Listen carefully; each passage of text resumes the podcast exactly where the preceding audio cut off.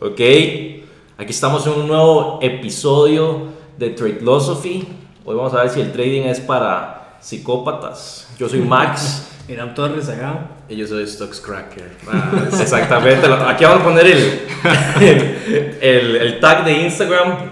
Eh, bueno, en Stocks Crackers se llama Don Esteban. Aquí vamos a estar eh, haciéndole ciertas preguntas porque nos parece muy interesante el trabajo que, que ha hecho en, en el mundo de las acciones, bueno, las opciones. De, y las acciones, y las stocks. Stocks, y, options, y ahora ya estoy en, en, el brinco a CFS también, entiéndase. Entonces, aquí estamos hablando con un dominador del, del mercado. Bueno chicos, si no se han suscrito aquí al canal y quieren seguir viendo este tipo de contenido, pueden suscribirse aquí abajo, les va a salir el, el botón, eh, ya está, para está la campanita que les avisa cada vez que subimos un video. Pero bueno, vamos ¿Cómo estamos, don Esteban?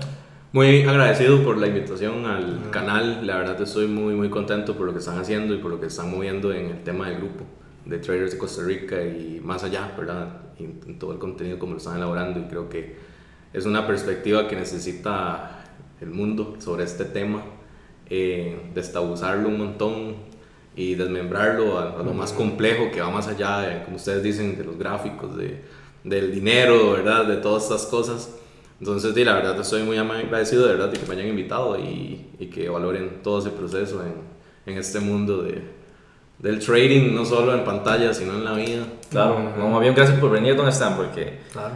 tenemos, aquí invitamos gente que apreciamos y que sabemos que son unos conocedores del tema y don Esteban es un, gran representante de trading en Costa Rica, también es administrador y creador del grupo de traders Costa Rica, entonces aquí está el creador de, la, una comunidad muy grande. Ah, pero igual no lo hubiera logrado solo, ustedes han hecho muy buen trabajo también, creo que fue un gran aporte que llegaron por ahí, de verdad. Bueno, Estoy muy contento por eso. Excelente, Perfecto, Don Esteban, vamos a ver eh, cómo está el asunto. Aquí tenemos unas preguntas el día de hoy. Eh, me dijeron que venía aquí a responder cosas fuertes. Sí, sí, sí, vamos a hablar de todo un poco. Pero, pero tal ah, vez una introducción. Tal vez, no, y quería hablar de un asunto. Bueno, nosotros siempre hablamos mucho del tema, bueno, las cosas estamos hablando de la ayahuasca y todo este asunto, y de las tradiciones indígenas. Bueno, y ahora estamos viendo que el Amazonas está cogiendo fuego. Ahí es el, es el lugar de, de, todo este asunto de, de, de, las tradiciones indígenas de mucho del mundo y de todo eso.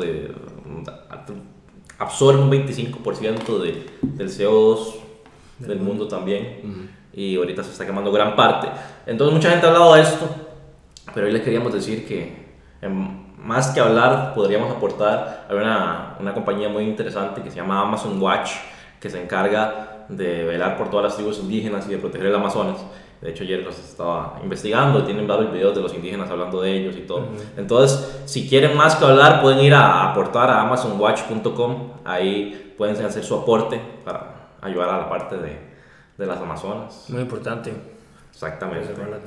Muy bien, buen mensaje. Eso es, Perfecto. ya saben. Entonces, a los traders a aportar de los profits, a sacar de los profits. Sí, sí es cierto que aporten un poco. ¿ah? Exactamente, bien. Un poquito. Entonces, dinos, no sé si nos puede dar una leve introducción, ¿a quién es usted? ¿Qué hace? Exactamente. ¿Qué ha hecho? Muy curioso, muy buena pregunta, ¿verdad? Es una pregunta muy, muy bonita que se la hagan a uno, ¿verdad? Pero siempre he creído que eh, vengo a mostrarles realmente quién soy y que he vivido, ¿verdad? Y no lo quiero hacer desde el punto de vista de lo bonito, ¿verdad? Creo que en las cosas malas hay cosas muy importantes de rescatar y bueno, voy a iniciar. Eh, bueno, yo me llamo Esteban Guerrero, alias Stocks Cracker, fue un nombre que me puse hace, creo que hace como un año, dos años. Eh, todo nació con la idea de, el, hay una gran este, nupcia en el tema del trading, del, de quebrar cuentas, ¿verdad? Entonces se habla mucho de quemar cuentas, entonces... Es como todo popular. Exacto, popular, entonces dije, ¿por qué no quebrar los stocks? ¿verdad? Entonces ahí donde nace el tema de stocks cracker, el craquear el mercado. Fue como una idea ahí, ahí nace ese alias que creé, que creé y, está, se ha movido así, así es como la gente me conoce, em, en este mundo, ¿verdad?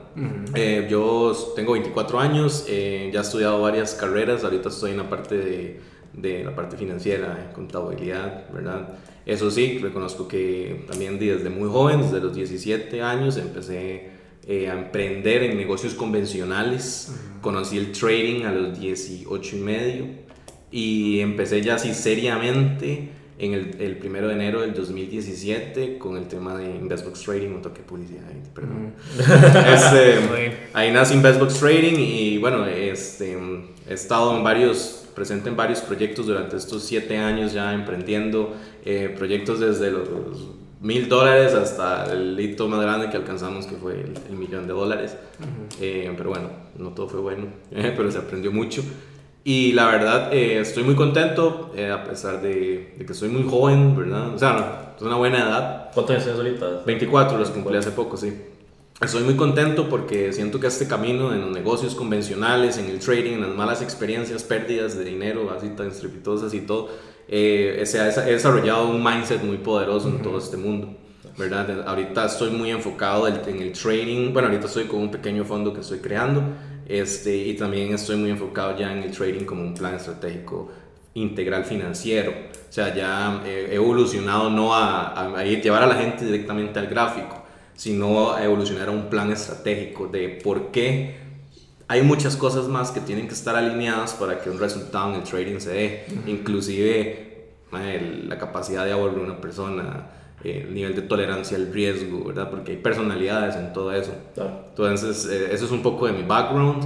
He andado en todo tipo ya de negocios. El, bueno, los que más me gustan son los financieros.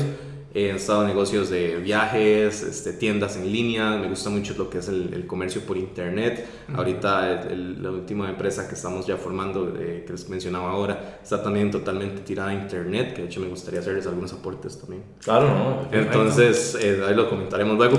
Pero sí, o sea, soy un creador loco, hace, eh, tuve una varias experiencias altruistas también en el tema de los negocios, hace poco con Cricket House, la próxima les traigo varios, de verdad. ¿Verdad? Eh, con Cricket House, que un saludo ahí para Andrés, que ahorita está en Guatemala y demás. Y está Siempre las he querido probar, pero no las he, no me he lanzado. Son muy buenas. Son muy buenas, son muy buenas. Y ahorita está evolucionando el negocio a, más cosas. Y entonces, sí, ha sido un aprendizaje muy, muy bravo en todos estos años conociendo gente de toda industria, de todo lado. Y me he dado cuenta que los negocios están en las personas. Y eso es lo curioso, que el trading al final está en la psicología la más. ¿Verdad? Son personas las que están ahí. Entonces, eh, creo que es lo más importante y ese es un poco de mi background y, y la verdad. un, un, hombre de negocios, don Esteban, y, y el trading, ¿no? Por, de, de, verdad que lo admiramos mucho por acá, por eso ah, quería que nos compartiera de, de, esas enseñanzas, porque siento que son, o sea, todas esas experiencias que tenía son muy valiosas para la gente que está empezando en trading o un negocio, porque en, tanto en trading como en negocio, la mayoría de la gente tiene un fallo y se rindió. De ahí ya no siguió el fallo, ya no lo logré y se retractan en vez de decir, bueno, voy a aprender de este error que, que pasó y, y, generar como cierta experiencia de eso. Que lo que siempre dicen, de uno puede tomar los errores de dos maneras. Totalmente. Una, una, experiencia o como un fallo. El fallo es solo si uno se rinde. Entonces, eso lo, lo en, en, esa parte. Eh, de acuerdo. Totalmente. Estamos de acuerdo Sí. Mae, así una pregunta. ¿Quién era Guerrero cuando era más joven, cuando era adolescente o niño? ¿Y cómo se compara al que es hoy día? Muy buena pregunta, mae, muy buena pregunta. De, de, hecho, me agarras un toque con las manos arriba porque mae, no esperaba eso, pero... Pero bueno, básicamente creo que el, el guerrero, el Stocks Cracker, antes de que naciera todo esto, eh, adolescente era una persona que estaba perdida, no conocía la capacidad de, de ser un ser en virtud constante. ¿okay? Entonces eh, empecé a estudiar la mente de muchos aspectos y me di cuenta que uno puede construirse hasta cierto punto. ¿okay? Me metí en todo este tema del conocimiento freudiano, eh, la parte filosófica, también con Nietzsche, todos estos pensadores y demás. Y ahí fue donde me empecé a dar cuenta de que si uno en la vida no trabaja la parte filosófica primero, como eh, dice el libro de, de, Campbell, que se llama El héroe de las mil caras, uno no va a entender esos procesos constantes de anábasis y catábasis que uno está constantemente viviendo, porque la gente realmente lo ve como un inicio y un fin. Empecé aquí, termino aquí haciendo tal cosa, y realmente no es así. Realmente uno va viviendo diferentes procesos eh, de catábasis y anábasis en, todo ese, en todos esos pequeños ciclos. Pueden ser un mes, una semana, seis meses, un año, dos años. Entonces, respondiéndote un poco a la pregunta, creo que eh, hoy en día soy una persona que he descubierto un montón de habilidades que no sabía que tenía cuando estaba, digamos, en el colegio, que en el colegio la verdad no aprendí un carajo. O sea, ¿verdad? Este, nunca, nunca me enseñaron nada que considero útil para lo que es salir al mundo real, ¿verdad? Que por ejemplo el manejo emocional.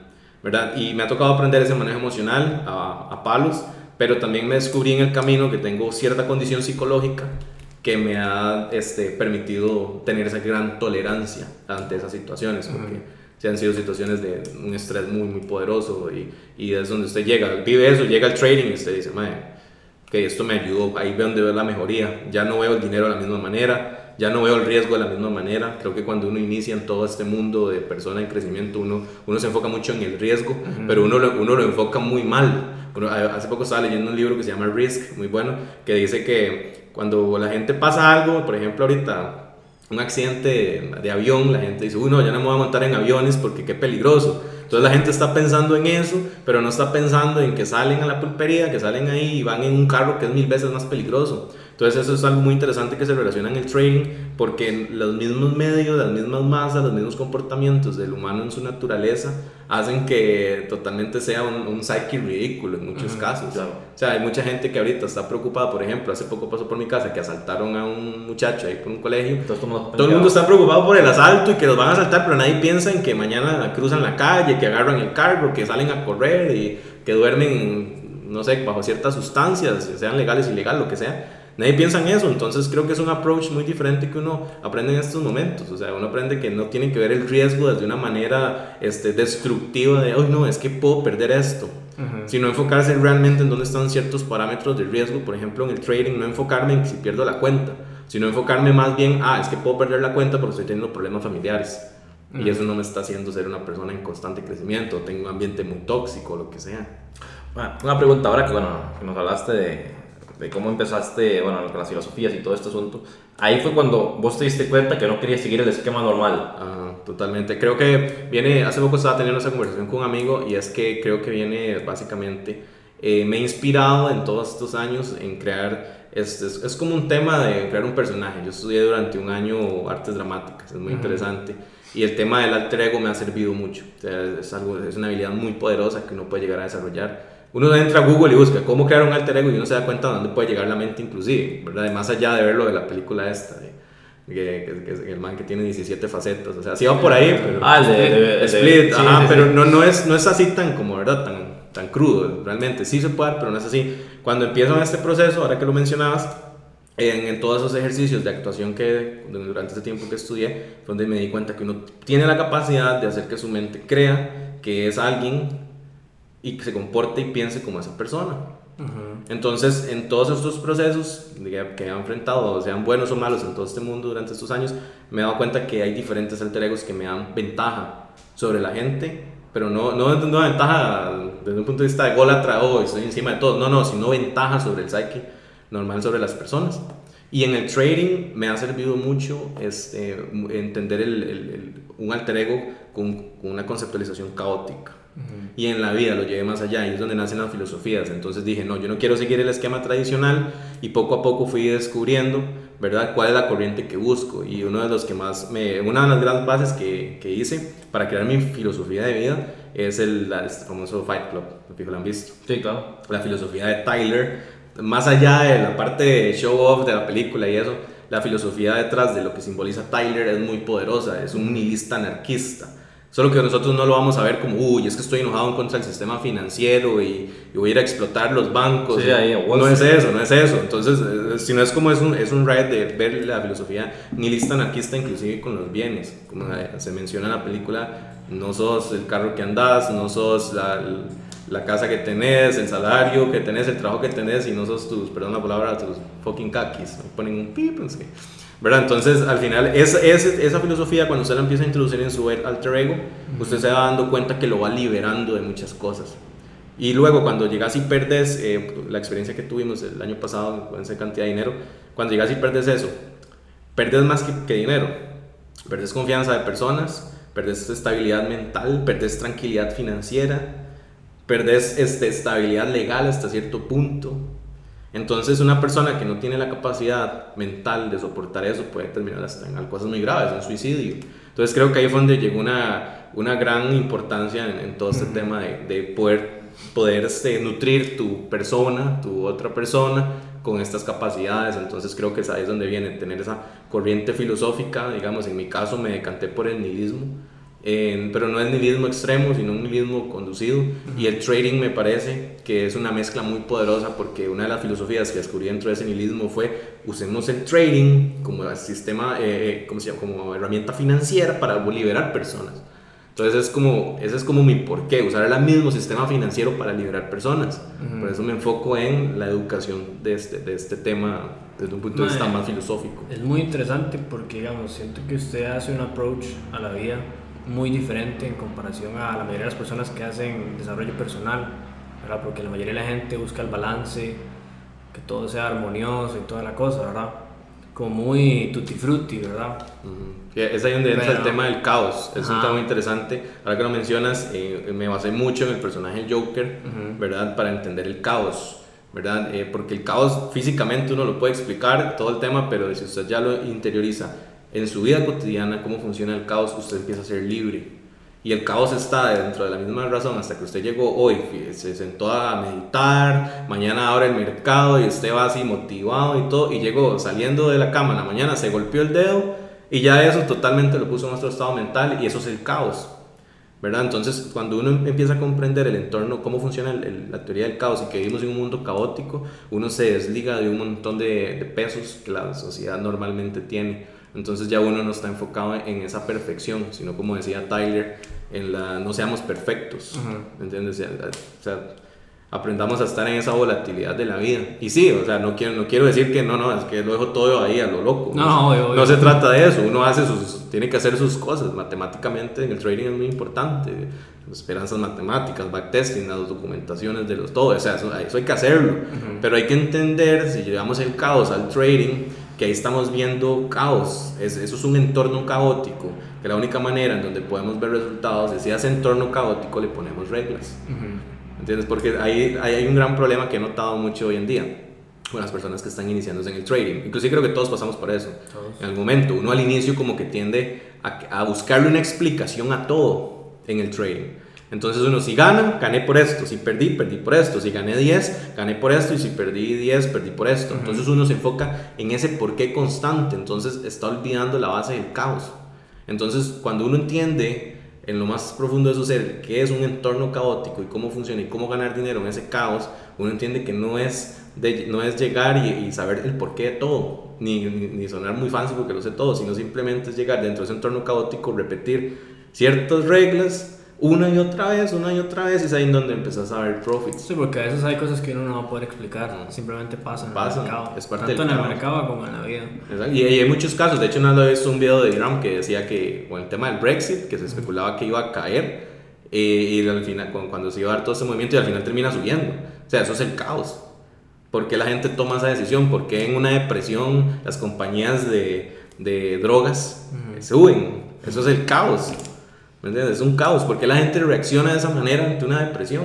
Claro. Entonces es parte por ahí donde va la, respuesta a tu pregunta. Ah, te quería hacer una pregunta de respecto. Ahora que estamos con toda la parte de, de la guerra económica de Trump y de las emociones que se han presentado en el mercado, porque literalmente es tweet, boom, el mercado reacciona. Es como, últimamente, bueno, eh, la esposa estaba viendo el FOMC y estaba, yo estaba viendo el mercado yo, seguro se va a mover, no se movió nada. Viene Trump, dice un tweet, y se mueve. Y es ahí donde vamos con la parte de las emociones humanas. ¿Qué, qué opinas vos de, de, o sea, de todo esto, que, de estas emociones que realmente, o sea, hasta lo vemos en instituciones gigantes, donde todo el movimiento mercado se está basando mucho, en parte, también en la parte emocional, de lo que pueda decir algo en un momento de rabia, como Trump, que él se enoja y dice algo y ni piensa. De, a mí me parece, digamos, analizando, es un tema más político, ¿verdad? Y la política siempre hay que, hay que comprender de que tiene mucha teatralidad también. Entonces, cuando voy a hablar de un tema un poco político, lo divido en dos cosas. Lo divido en la parte política eh, ya estratégica y en la parte ya política social. Para mí eso es muy importante. Sin duda, yo no creo que en Trump y todos estos élites, en la élite política, hagan las cosas sin razón de ser. Yo siempre he creído que en la política, y en la vida, pero en la política más que todo, todo tiene una razón de ser. Y nosotros en la vida cotidiana somos muy políticos. ¿verdad? Ahora, ¿cómo reaccionan las masas? respecto a eso, eso es otro tema, porque ya eso para mí es una consecuencia de la causa de la estrategia política. Mm. Entonces, creo que viene mucho de lo que decía Nietzsche, del, del, ser humano es salvaje por naturaleza, y una parte de ser salvaje es la competencia.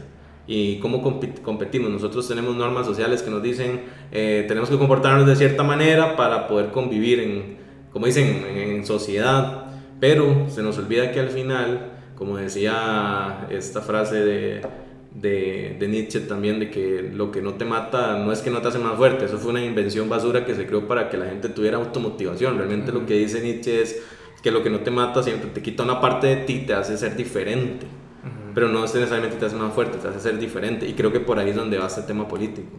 Todo eso se manipula y, la, y, el, y el ser humano en su razón natural busca siempre ¿qué? la competencia, o sea, no perder. Y es ahí donde entra juego emocional. Entonces creo que eh, si lo dimos desde esos dos puntos de vista, o sea, desde mi approach, me parece que viéndolo desde la política estratégica, allá la consecuencia social, dentro por esas acciones políticas, es en donde podemos ver todo esto, ¿verdad? Como todo ese movimiento. Entonces, eh, siempre eh, he notado algo, el mercado nunca, nadie ahí quiere perder. O sea, el que, diga que quiere perder ahí, o sea, está viendo en otra dimensión, en, otro, en, otra realidad multidimensional, ¿verdad? Entonces, eh, creo que por ahí es donde va. O sea, no, no lo quiero decantar a que todo tiene una razón. Causa-consecuencia de que, ah, ya, porque dijo esto, ahora se hace esto sino creo que tiene que entender uno el, humano en esencia, natural, versus las normas y reglas y constructos sociales que hemos hecho para el mismo dominio, porque inclusive el mismo sistema financiero es, es una manera de dominar, de, adoctrinar. Entonces, o sea, nosotros, la gente dice como, ay, no, es que Huawei ahora con esto de que el, pleito que se tienen con Estados Unidos y todo, eso es una misma manera de adoctrinar. Ahí nos están dando un mensaje oculto por debajo de, chao Asia, ¿verdad? Y no es, la gente cree que está realmente pensando en el teléfono, no, pero su inconsciente realmente está pensando en que los asiáticos son malos. Eso es lo que por ahí por donde va. Y me puedo meter en otros temas más, más polémicos, pero no los, no los quiero tocar, pero también creo que esos temas este, llevan mucha política por detrás. Eh, em, em, creo que sí, hay que... Es una línea muy delgada para no entrar en discusión, pero todo este tema de los movimientos LGTBIQ, el tema de la parte de salud humana, del tema del, aborto, todo este tema, religión, todo eso para mí eso lleva demasiada estructuración política, por detrás. Y no quiero entrar desde un punto de vista solo conspiracional de ay es que es por no es que hay gente en la élite por encima por ahí por los Rockefeller por ahí que necesitan tener cierto dominio todavía de ciertas cosas y necesitan distraer a la población. Eh, eso es lo que te iba a decir, todos estos asuntos que les dan tanto apoyo y tanto boom, yo siento que son una manera de, de empezar a distraer a la gente de, las, o sea, de, de, que piense Exacto. de lo que realmente está de fondo, porque si uno lo mantiene, bueno, mira esto, si le, hagan un parade de esto, eh, hagamos tal cosa, hagan tal cosa, veamos a ver si legalizamos, y empiezan a hacer todo, todas las decisiones en todos los ámbitos, empieza la gente a, a, distraerse y entonces deja de ir por una línea recta y se empieza a desviar a, a, diferentes cosas y siento que eso es totalmente verdad. Y digamos, tomando esto en, todo esto en cuenta, digamos, haciendo un, tal vez una recapitulación de a lo que pasó en el 2008, ¿verdad? Ah, muy interesante. que, digamos, se, se, dice que fue planificado, ¿verdad? La, el, el, el, crash del mercado. ¿Usted cree que todo eso que está pasando en este momento con el Trump, la guerra comercial y toda la cosa, puede ser un preludio a un futuro es, es, crash? Muy, es muy, interesante porque, digamos, eh, yo siempre critico mucho a la gente que se inicia en este tema del trading. No digo que las lecturas que nos clásicas que, que nos ofrecen estén mal, sí es bueno, o sea, el trading en la zona, todo eso lo que pasa es que he llevado mi approach de trading un poco más allá y me di cuenta que si yo quiero realmente dominar estabilidad y los avances que he tenido han sido desde que empecé a entender cómo funciona el capitalismo. Y ahí fue donde me fui al libro del capital de Marx. Entonces empecé a estudiar a Marx muy profundamente, todo eso enunciado en el capital y me di cuenta que cuando hablamos de crisis es muy sencillo. La crisis es que muy, muy pocos están teniendo demasiada plata y los que no la tienen ya se están enojando, eso es una crisis básicamente. ¿Qué es lo que pasa? Cuando Marx hablaba de que las crisis son cíclicas porque el sistema capitalista está dañado. ¿De qué nos sirve esto cuando vemos el trading?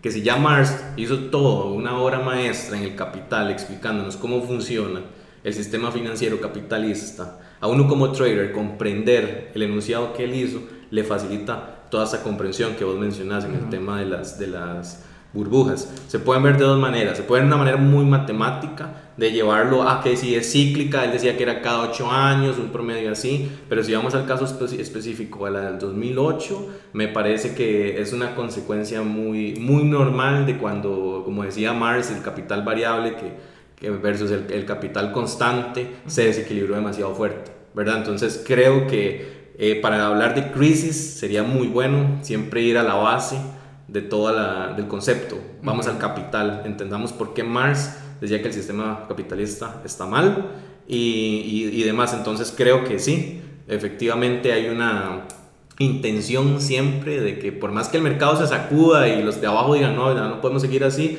siempre va a haber una manera de que los de arriba puedan dominar. Entonces, podemos ver un ejemplo sencillo para terminar la idea. Tenemos personas que trabajan en empresas de producción que consumen los mismos productos. Entonces, ¿qué está haciendo? Ciclo del dinero, capital de Mars. Entonces, al final de cuentas, el capital variable que son las personas solo tienen una, una fuerza de poder que es su mano de obra. Entonces, es ahí donde empieza la crisis, la desigualdad. De, ese, de esa manera, de cómo se crea el capital, de por qué el capitalista gana más que si una persona que trabajó más, y pero es que el capitalista tiene las, las herramientas de producción masivas. Entonces es muy interesante, si vamos a hablar de crisis, llevarlo como a por qué se dan las crisis y es ahí donde inicia el desbalance de dinero en la sociedad. Mucho dinero para muy pocos. Y ahorita... En este momento lo estamos viendo, si vemos el Standard Poor's, en este momento está tocando y los highs más históricos de su existencia. Hay que entender algo, el mercado más accionario, digamos, es un mercado más diseñado al crecimiento. ¿Verdad? Sí tiene sus caídas y demás, ha pasado sus cosas, pero al ser un mercado tan diseñado al crecimiento, probablemente, ¿qué es el crecimiento? El aumento de inflación. Pues uno se pone a ver ahora el dólar de ahora versus el dólar de hace 30 años, uno dice, ah, con razón vale tanto la diferencia en el gráfico, pero si uno lo ve muy básicamente, uno ve un gráfico alcista, pero ese gráfico realmente lo que está es, es contando una historia más profunda. ¿Verdad? Entonces en este momento creo, considero que la crisis se ha atrasado, pero no es que se ha atrasado porque se atrasó, sino que se ha atrasado porque a los poderes del mundo, que es, hablemos de más tirados a Estados Unidos, en su guerra comercial que se tienen, no pueden verse vulnerables ni demás, y sí he notado eh, muchos eh, des, en muchos momentos, por ejemplo el viernes Antier, hoy es sábado, ¿verdad? Ayer, ayer el mercado cerró rojo, un histórico muy rojo. O sea, y es donde uno empieza a ver ya los síntomas. Entonces creo que el mercado en este momento está enfermándose. O sea, ya está enfermo. Mucha gente dice, ya estamos en la crisis, pero yo creo que por el capital que menciona Marx y su ciclo, estamos ya en una etapa de como la gripe, ya cuando andamos con mocos, digamos, o ya duele la cabeza. Y ahorita se pone feo. Y ahorita se pone feo. Entonces creo que por ahí es donde va el, el, tema. Hablando de la de 2008, creo que ahorita va a migrar a varias cosas. Creo que ahorita va, va, a migrar mucha producción. No sé si en la parte inmobiliaria se va a ver tan fuerte. Creo que sí va a haber una gran parte por ahí. Y creo que se va a ver mucho reflejado en empresas también. Yo que sigo mucho el mercado de acciones, me he dado cuenta que sí.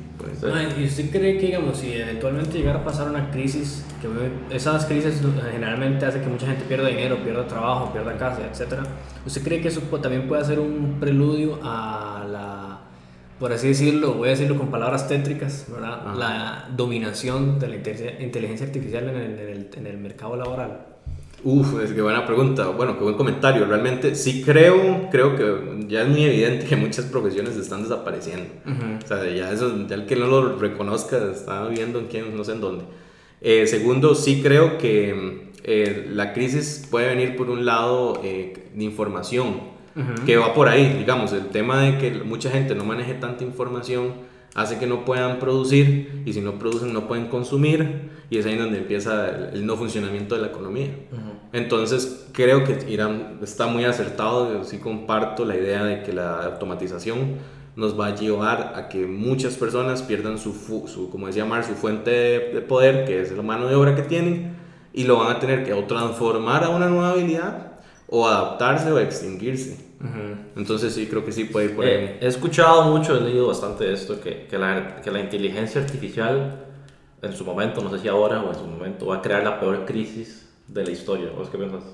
Em, considero que depende, depende desde qué punto se vea, porque en dónde, primero hay que delimitar en dónde y, y, y, cómo, ¿verdad? O sea, qué tipo de inteligencia artificial, crisis, es industria. En crisis financiera, en inteligencia artificial como, por ejemplo, de de, de financiera, inteligencia artificial financiera, de, de trading. Por ejemplo, máquinas, bueno, ya la hay, pero, pero digamos, máquinas haciendo trading. digamos. Exactamente. Sí, sí, creo que, bueno, veámoslo de un punto de vista más sencillo. Eh, cuando uno lo ve desde un punto de vista matemático, es, es muy binario, o eso no es, ¿verdad? Entonces, eh, todo va en base a una programación.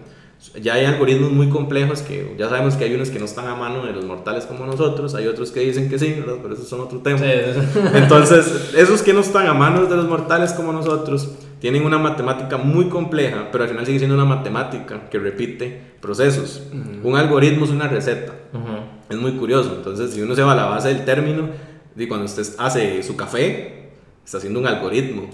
Entonces, el simple hecho de que estemos mezclando dos elementos tan poderosos como el sentimiento humano en su naturaleza, la, la búsqueda constante del humano, del poder y el control, versus una máquina que no le interesa eso y solo repite comandos, es muy probable que cuando eso choca, pueda haber un caos muy fuerte. Porque está- son dos entornos caóticos muy diferentes. Está el entorno caótico eh, impredecible, volátil, que puede pasar cualquier cosa, que son las emociones, que son las, el elemento- los elementos más poderosos en este mundo para una persona, para bien o para mal. Y está al otro lado la matemática perfecta, que no se equivoca y sigue patrones, algoritmos y procedimientos. Digamos, creo que sí. Yo creo que eh, sí, eso va a ser un coladero muy grande, ¿verdad? Va a eliminar a muchas personas que hacen trading. Sin embargo, siento que se, va a llegar un momento en que el mercado va a ser predominantemente por eh, inteligencia artificial, algoritmos y toda la cosa. Pero sí siento que siempre va a quedar en un mínimo porcentaje personas que se han logrado adaptar. Pero es ahí donde vamos, ¿verdad? Que la gente va a sufrir mucho. Digamos, ahora en Costa Rica que está toda la manía del trading, ¿verdad? Va a afectar un montón porque va a ser como entrar a una nueva era del mercado, ¿verdad? Porque va a evolucionar totalmente. Si técnicamente lo vemos, si cuando las máquinas dominen el mercado técnicamente, al ser un modelo que va a ser más basado en la perfección, va- realmente se- empezaría a ser más fácil hacer trading para, para la gente porque los patrones van a ser... Es que, es que lo interesante ahí es que, digamos, si uno se pone, bueno, me he puesto a analizar, eh, por ejemplo, gráficos X de X acción en horas, un mercado accionario, ¿verdad? Que tiene, no es como Forex, que es 24 horas seguidas. Ujú. mercado accionario son 8 horas. Y, y usted se pone a analizar el pre-market, post-market y demás. Y usted si lo ve matemáticamente, hay funciones que son una obra de ingeniería financiera. Entonces eso es donde usted ve el poder de los bancos ahí. Entonces usted ve una función X, de X, que es la función que sea, y usted ve el, el comportamiento y usted dice, eso no es hecho por la gente que no sabe que entran las 8 horas de mercado. Cuando usted ve las 8 horas de mercado abiertas, es un caos, tum, tum, tum. Y cuando usted ve los pre-market y post-market son obras de ingeniería financiera, son funciones. Que aún así, ahí es donde va a eso. O sea, puede que tengan equipo, pero siempre tiene que haber alguien tomando esa decisión. Es donde está la manipulación. Todos los mercados son manipulados, eso se sabe. Eso se sabe. Pero, pero digamos, ahí es donde usted se da cuenta quiénes están ahí que ya son mentes súper privilegiadas y a otro nivel y que tienen equipo a otro nivel y tecnología a otro nivel. Entonces sí, totalmente hay una manipulación, pero creo que es donde hay que ver la mezcla de las dos cosas, cómo esta gente con esos recursos que tiene logran manipular a todos los que están ahí en esas ocho horas, que no saben ni qué está pasando, nada más están ahí, ¿verdad? Y, y perdiendo dinero, digamos, porque al final de cuentas de eso es el equilibrio del mercado. ¿Qué pasa si todos ganamos en el mercado? No existiría el mercado. O sea, no se podría, ¿me entiendes? Ujú. Tiene que perder alguien. Sí, totalmente. Bueno, ahora que estamos en la parte de, de crisis y de Wall Street y todo esto, estamos hablando de la parte financiera, he leído, he estado investigando de la parte de las criptomonedas. Ah, ay, me apasiona ese tema. De las criptos, que se dice que, bueno, mucha gente, mucha gente dice que después de la crisis que viene, se va a adoptar un nuevo sistema, que ya, bueno, que el fiat currency, como son las monedas normales, ahorita ya conocemos las monedas del GBP, el USD, el Canadian Dollar, lo que sea, ya vamos a trasladarnos a una época de criptomonedas. Muy ¿Vos pensás que cada país va a tener su criptomoneda, USD cripto, o que realmente va a ser algo más anarquista, como lo ven la gente que dice que el que Bitcoin va a liberarlos y que, y que ya no va a existir el sistema bancario y que van a dominar el mundo? Ok, si lo vemos así, estaríamos entrando a una corriente nihilista, volviendo al inicio. O sea, el que cree que el Bitcoin nos va a liberar es un nihilista empedernido que cree que, que va a rayar ahí el banco con la anarquía. O sea, no. O sea, yo no creo que los países todos vayan a hacer sus criptomonedas y que vayan a criptomonizar su economía de la noche a la mañana, ni siquiera, o sea, para mí las criptos son tecnología aplicada a ciertas industrias, pero el que crea en este momento que el dólar, ese Benjamin Franklin, ahí creo que va a perder el, el poder en los próximos 30 años, creo que está muy, muy perdido. Creo que no, no, no se puede mm, ver las criptomonedas solo por un punto de vista intercambiario no estás viendo realmente, no digo vos, sino la persona no está viendo lo, que es, lo que es realmente la criptomoneda, lo que incluye. O sea, si usted se pone a analizar los diferentes proyectos de criptomonedas, o sea, ya está un proyecto de criptomoneda para evitar estafas en un casino, que se llama sí, sí, no, Totalmente, hay, hay, hay proyectos. Exacto, hay proyectos. las criptos para mí son tecnologías, son, son proyectos. Sí, totalmente, que, haya, que hayan agarrado valores más por el hype. Exacto, y que, pero, pero ya creer que uno todo lo va a bitcoinizar o sea, se está dando, sí, sí, uno puede hacerlo, pero se requiere un cierto nivel de conocimiento del tema para ver el valor. Porque si uno lo pone a ver qué diferencia hay entre un código y un billete, un papel y otro es un código en una computadora. El valor se lo damos nosotros. De hecho, el código lleva más trabajo. Sí, lleva más trabajo, pero al final de cuentas, sí, con lo que decía Mars, o sea, los, los, elementos que uno tiene tienen el tema de la plusvalía, el intercambio. O sea, yo te digo, ok, te vendo este vaso y usted me dice, Mike, ¿qué, ¿cuánto me da por ese vaso? No sé qué, un rojo. Sí. Pero yo le digo, madre, pero el vaso solo es para tomar agua. No, yo puedo con este vaso, madre, sostener un papel o pues, sostener la puerta. Y era lo que decía Mars, las cosas, nos, las cosas del sistema las mides solo por su, su, funcionalidad y ya se le pone un precio. No, pero este vaso yo lo puedo usar para muchas cosas. Lo puedo usar hasta para tener ahí un pez. Es muy diferente, entonces es lo mismo, ahí es donde nace el tema del dinero. Entonces creo que es muy abierto, sí puede que haya ahí ahorita una secta ahí que digan a todos Bitcoin y que tal vez en 100 años cuando ya estemos en un apocalipsis, yo no sé, intercambiemos ni eso. Ya vamos a intercambiar comida, que yo creo que es algo que uno debería pensar, porque ahorita, a cómo va esto, en unos 100 años puede que ya esto, esto ya no interese, lo que interesa es cuántas papas tiene usted. Sí, otra vez. Exacto. Otra vez. Es que así eso vamos. back to basics, Back to basics, es la naturaleza humana la autodestrucción, entendemos ese, ese factor. Yo creo que sí nos vamos a extinguir en mucho tiempo. Mm, ok, listo. Excelente, man. Eh, antes de, pasar a otra, ¿qué opina de las criptomonedas que están haciendo aquí en Costa Rica? No digamos nombres, por favor. Ah, ok, no, no voy a hablar de nombres. Eh, bueno, estoy poco viendo hace poco un proyecto, me parece que está muy interesante. Creo que no, no están del todo mal. El, el, problema, el problema es, cuando hablamos de este tema, no es si las criptos o la tecnología de esa cripto es buena o mala. Para mí es más importante es ver qué problemas están solucionando realmente. ¿Pensás que las criptomonedas de acá solucionan algún problema? Creo que hay un proyecto por ahí que sí, pero a los demás no me llaman tanto a... Uy, mira, es que sí. ¿Has visto varios? He visto varios, sí. Hace poco vi uno de una gente en Escazú, no voy a decir nombres. Parece que por aquí era. Y me pareció muy interesante la plataforma. Ahí, lo pueden googlear. Ya sé cuál está hablando. Sí, me pareció interesante, pero hay otros ahí que es como... Ah, sí, el, este sí lo puedo decir porque era gubernamental, creo que el de Colones. Ajá. Ese, o sea... ¿Qué pasó? de Colones? De Colones, ¿qué pasó con eso? Sí, nadie, nadie, nadie se, Es que, ¿por qué? Porque la gente no entiende, no tiene en su concepción mental el mismo valor de un billete versus el valor de una criptomoneda que se llama Ecolón. Ecolón, sí. Pero si nosotros cambiáramos totalmente toda la nupcia social de, la, de las personas en su educación y les decimos, es que el Ecolón es lo que vale la gente se mataría por los colones. Bueno, es que digamos, o sea, la, gente cree en el dinero por una cuestión de confianza, no porque realmente tenga un valor. No, no, todo el dinero es ficticio. Por eso es que a uno le da risa cuando llegan y dicen, le revisan el billete, como si fuera verdadero falso. Todo el dinero es falso. es ridículo. Entonces es, es parte de, del. Ya ni siquiera está respaldado por, por oro. Sí, no, no, no, hay respaldo. No, es papel, nada, es papel. Es pura creencia y la gente no, que no sabe este tema lo cree, ah, es un billete de 100 dólares. Eso es, un es una descripción del número ahí. Exactamente. Sí. ¿Y vos en qué criptomonedas crees más? bueno, en este momento tengo un fondo, eh, pero es de trading, cripto. Em, tengo varios inversionistas, estoy creciendo, pero quiero usarlo como una herramienta de liberación de ciertas cosas, buscando siempre esa filosofía que habla ahora.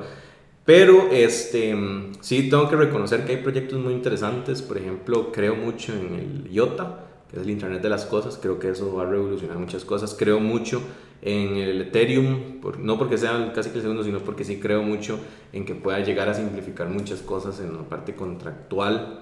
Eh, me gustó mucho el proyecto que les mencionaba ahora de Funfair, me gusta mucho el Basic Attention Token, que es una nueva manera de, de mm, pagarle a, la publicidad en línea, no como estos robos que hacen estas empresas como Facebook y eso, que son extremos, ¿verdad?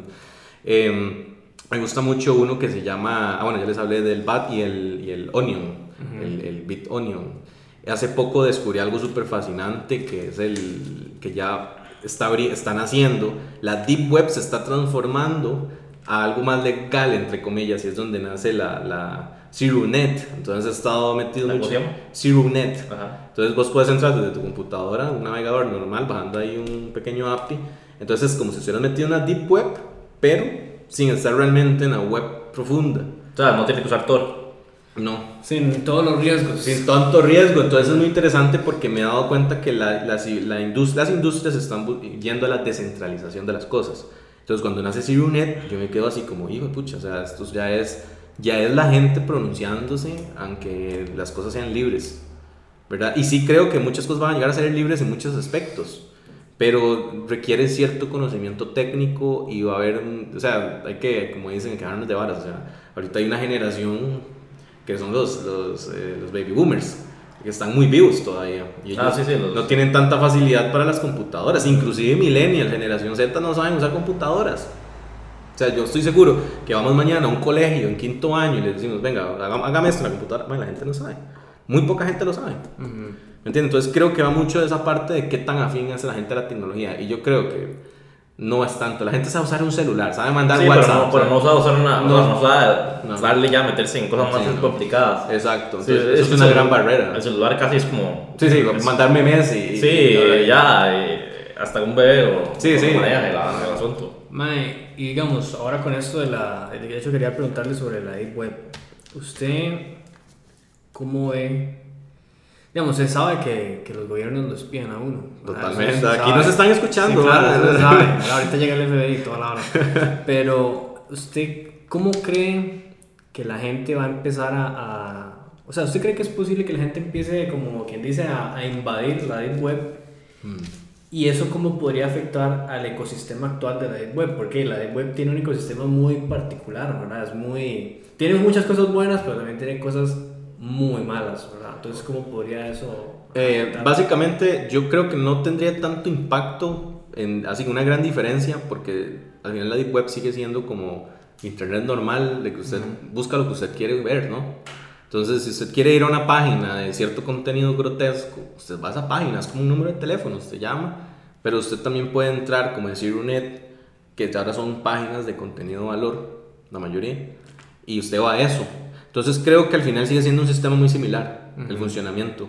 Uno va donde quiere ir. Entonces no creo que al final la red es tan grande, Internet es tan grande, que aunque todos vayamos a meternos a la Deep Web, no creo que vayamos ni a limpiarla, ni a volverla más mala, ni a volverla más calidad o menos calidad. Simplemente es lo que está ahí, como vemos en Google. Porque en Google podemos buscar cualquier tontería. ¿Cómo tener una primera cita? Hasta ir hasta, bueno, necesito entender la fórmula general de la, de la mm, relatividad y... en Google uno puede buscar hasta cómo es poner un cuerpo si lo hace. Sí, exacto. alguien claro, no se necesita tanto, entonces creo que no sería un gran, una gran diferencia, sinceramente. Entre los asuntos. pero además de, bueno, de lo que, volviendo al asunto de criptos, Además de hacer trading, la o sea, holdeas. Ya holdeé, tengo una experiencia negativa. Hace en 2017 el bull run me lo comí. me dejé llevar por la, por la, por, como dicen, la euforia. Ya aprendí. ¿Compraste en tops? No tanto en tops, sino no vender. Ah, okay. No vendí y sí, fue una pérdida muy grande, o sea, muy grande. Que, que se mantiene el activo ahí, pero, pero a lo que se llegó a ganar no se cerró el trade, entonces se hizo mal el proceso. Entonces, eh, sí, conservo ciertas cripto, me gusta mucho el proyecto Ripple, eh, he invertido en Ripple, he invertido en IOTA, he invertido en BAT, he invertido en Bitcoin, en la más clásica, ahorita el fondo es de Bitcoin, ¿verdad? Me gusta mucho el Neo, hay varios proyectos ahí interesantes como Golem, más bancarios. Aún así creo que en la parte bancarias no tienen tanto futuro todavía. Creo que el Ripple ahí está metido con bancos. Poco, sí. Pero aún así es el debacle de información y conocimiento es muy amplio todavía, como para que Ripple ahorita vuelva a tocar los 3 dólares. que fue lo que llegó a por ahí a andar. Sí, no, ahorita está en 23, punto 22. Sí, volvió a caer. De hecho, fue muy curioso porque cuando yo lo compré por primera vez está en 0.19. Y Y, está, está casi por ahí. y está casi otra vez por ahí. Sí, de ese portafolio me deshice de mucho, porque eso fue hace mucho, fue en 2017. Estaba empezando mucho, mucho todo este tema educacional. Ujú. Pero ya hoy en día esa experiencia, más la experiencia de, de este otro tema de empresa X, cambia tu psicología totalmente. Ujú. Ya no, ya vos ya dejas de pensar en cuestión de ganar o perder y empiezas a pensar en función de probabilidad, inclusive en todo en tu vida. O sea, yo ya dejé de pensar en cuánto voy a ganar, en cuánto voy a perder, sino nada más busco escenarios de alta probabilidad a favor en todo lo que sea. o sea, Claro. Inclusive uno lo hace hasta manejando. O sea, usted, usted no va y se brinca ahí. Sí, se manda lo loco, ¿no? Dice, oye, ¿cuánta probabilidad hay que este Ah, choque? Exactamente. Entonces eso le quita a uno mucho ese tabú de, uy, es que, que- qué tristeza, no vendí o no compré o ya se le queda a uno muy botado a eso. Sí, no, claro, eh, eh, entiendo, ma, y con este fondo llevas rato. Ma, empecé en enero, llevo y ya que siete meses, siete meses y ha sido muy interesante la operativa porque es, es como, es algo muy descentralizado, o sea, aquí estoy, no, no quiero echarme encima a nadie, aquí estoy diciendo información sensible, pero estoy empezando un prototipo. Ajá. Eso es lo que voy a decir. estoy empezando un prototipo y llevo seis meses. ma, ha estado muy chido el, el proceso. Eh, son variables. El mes más bajo ahorita ha sido 11%, Ah, el mes bueno. pasado. Pero, o sea, es trading siempre. Es trading, es trading. Estoy dando el prototipado a ciertas personas, digamos, como que lo prueben.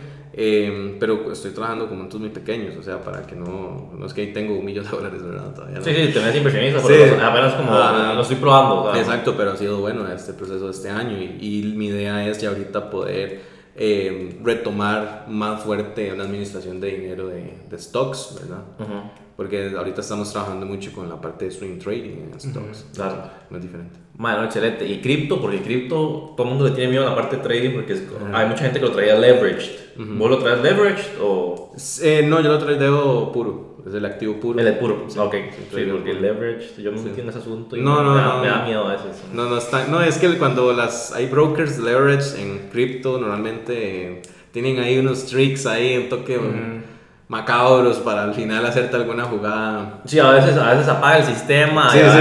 a- a veces están No siete- toma la orden o Sí, o, o tiene un slippage y, y que no se cierra la orden o que no sé, se jodieron los stops. O la plataforma falla o, Sí, sí, así, sí. o te dicen, ah, no, es que eso no lo puedes hacer. Por- Bitfinex es famoso por Ah, eso. sí. Bitfinex es fuertísimo con esas varas, con los, con los errores. Una vez el otro día estaba con, bueno, si lo ve, el otro día estaba acá en la oficina con un amigo y me mandan un mensaje de audio de un amigo que estaba en un trade de Bitcoin. Ajá. Y el man vio que había un email que es de, de Bitfinex que decían que iban a estar en mantenimientos todo el día. ma. Ah, y el trade tire.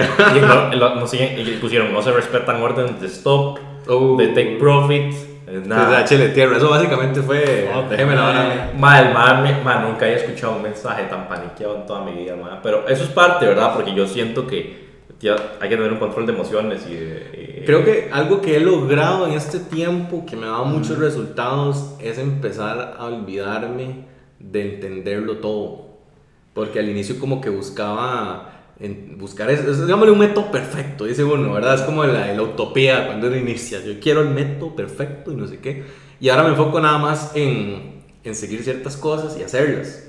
Es más sencillo, hay una frase que dice que la sabiduría no está en saber las cosas, sino en hacerlas. Entonces creo que eso ha vuelto más simple el trading. De hecho, ahora con, con mi socio en Investbox está él trabajando de una manera a pura eh, Morningstar, digamos. o- Ajá, claro. Entonces está trabajando a ciertas zonas y se aparece una, entra de tal manera. Y se ha vuelto mucho más sencillo, más relajado y todo, no pensamos tanto. Eso es lo que siempre hablamos acá con Irán, de que de, de un mecanismo, de ser más un, un robot que ser humano, porque Sí. Estamos hablando de, bueno, y si sigue cierta cosa que yo digo que está en un sistema, debería hacerla independientemente de lo que yo esté pensando que pueda pasar. Y es muy importante también conocer qué percepción tiene uno de lo que está haciendo ahí, el dinero, o sea, qué cree uno del dinero. Y también creo que una cosa que lo daña uno mucho en el proceso es estar pensando, uy, es que si logro hacer esto, voy a tener tal cosa. Si logro hacer esto, me voy a comprar tal cosa, voy a ir a tal, voy a llevar, y, y eso es muy dañino, es muy enfermizo, o sea, eso no es así.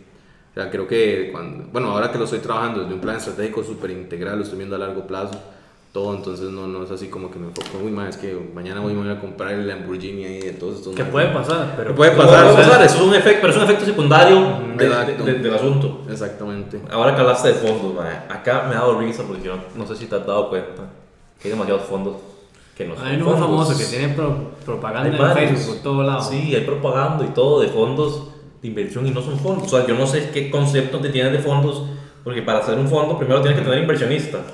Básicamente. Y si no hay inversionistas, ¿cómo es un fondo?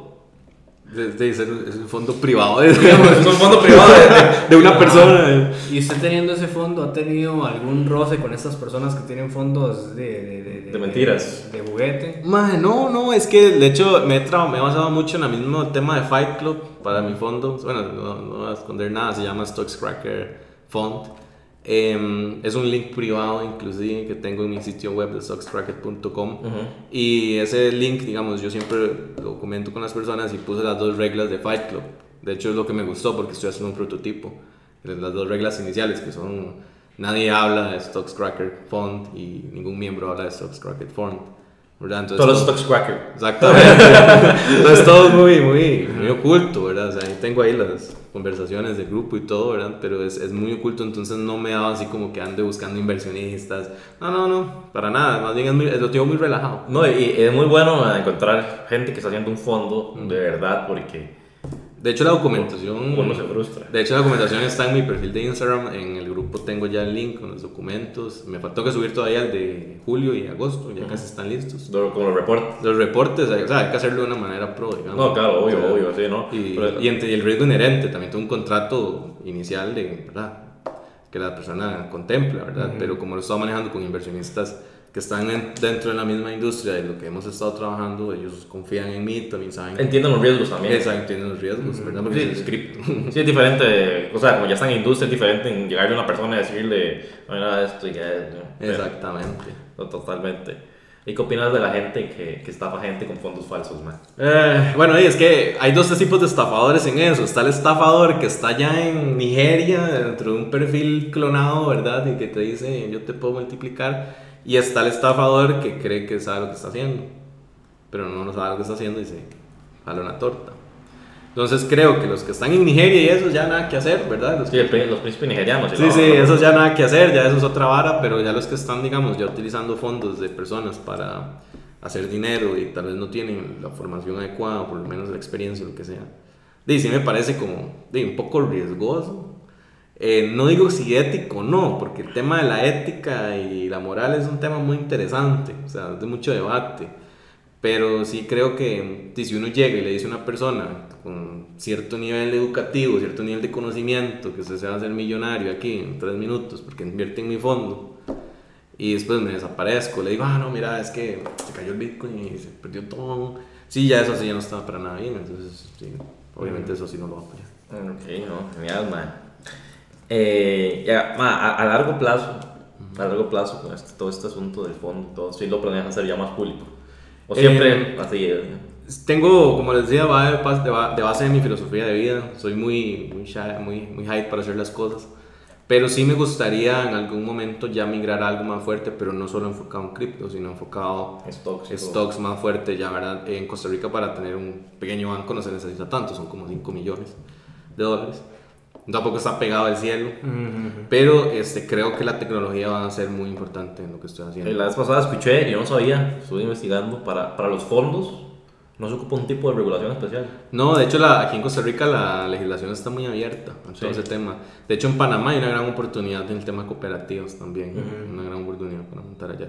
Entonces, digamos, la parte legal es, es delicada, es delicada, pero tampoco es algo que uno, ay no, es imposible, no puedo tener. Sí, no es como en Estados Unidos que tiene que Ah. seguir 50 mil cosas de la SEC Ah, y sí, todo el asunto. no, es muy diferente, muy diferente. Y también de, hay que entender el, el factor de cómo usted hace sus cosas, ¿verdad? De Si uno llega ahí, da la plata y me desaparezco. Y, o sea, no, no, hay que tratar de darle profesionalismo a las cosas, pero sí me gustaría en algún momento ya evolucionar a un banco, o sea, ¿por qué no? Digo, entonces, Es un sueño. Sí, totalmente. Sí. Claro. En cosas, entrando en la parte, bueno, ahora estamos hablando de filosofía y cómo creciste, bueno, mentalmente y, y la fortaleza y, y todo esto. Actualmente, tener, haces algo, digamos, lees mucho, Mm, eh, ok. escuchas... Al- Algo que, un ejercicio que hago mucho, eh, es que construyo mis personajes. Entonces, eh, bueno, tengo libros, compro, los hago. Bueno, son cuadernos, digamos, y los construyo. Entonces, empiezo a construir un personaje, me baso en algún personaje. Ahorita me he basado mucho, digamos, por mi historia de vida y demás, me he basado mucho en Tyler Durden, en Patrick Bateman, en el Joker, en, en Batman. Mm. Esos han sido como los más fuertes. Y por ahí algunas otras cosas, por ejemplo, me gusta el tema de Axel Rose y demás. Pero después estos personajes tienen, son de cosas muy diferentes, pero tienen algo en común. Y es la, el, el nihilismo en sus vidas, lo caótico del asunto. Esas frases que detrás del, de la semiótica de lo que te están transmitiendo realmente te enseñan demasiado más que si yo me pongo a leer solamente como un personaje de que, ah, es que, que chiva ser Warren Buffett. O sea, no, yo sé que el man es un titán y toda la hora, pero creo que he aplicado todo ese conocimiento de la actuación y todo en, en como dicen por ahí, la teatralidad. Es un agente muy poderoso y lo he aplicado más en mi vida real, ¿verdad? Que tiene sus beneficios y pero también tiene sus desventajas. Porque hay momentos en donde eso te, te lleva a hacer, por ejemplo, de cosas que, que tal vez no te llevan a algo tan bueno. ¿Cómo te transformaste en ese personaje? ¿Cómo, cómo, cómo empezaste a hacer eso? Básicamente cuando empiezo a construir el personaje lo, lo escribo, cómo es, cómo se ve, cómo piensa, las facultades que quiero que tenga, las debilidades que quiero que tenga, básicamente. Y eso es como hacer charadas, digamos, usted tiene que empezar a decir y actuarlo y a, hacer la mímica. Y Hasta todo. que se lo crea. Usted tiene que creérselo en algún momento y ayuda mucho, digamos, tener una base sólida a un personaje y desmembrarlo. O sea, no es como voy a inventarme a Paquito. Ay, Paquito es feliz. No, no, o sea, es, es llegar y de verdad agarrar un personaje y desmembrarlo, agarrar el Joker y verlo más allá. Usted puede entrar a YouTube, eh, hay, hay tesis de ese tema y empezar a leerlas y ver por qué se da eso, porque este tipo, Heath Ledger, llega a darle un- una personificación tan brutal. El mismo Brad Pitt cuando hace a Tyler, o sea, Muy bueno. es, es, es fabuloso. De hecho, Tyler está entre el, es el mejor personaje del cine de, de- de la historia. Según la revista no sé cuál, lo catalogaron el mejor personaje.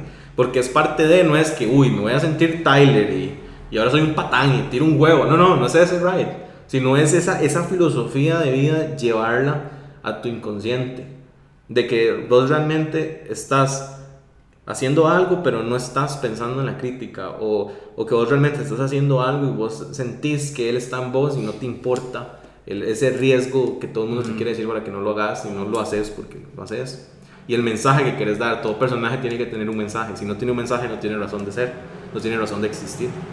Mae, ¿y cuál es la línea delgada que, que digamos, digamos, está así, estás creando un alter ego y toda la cosa?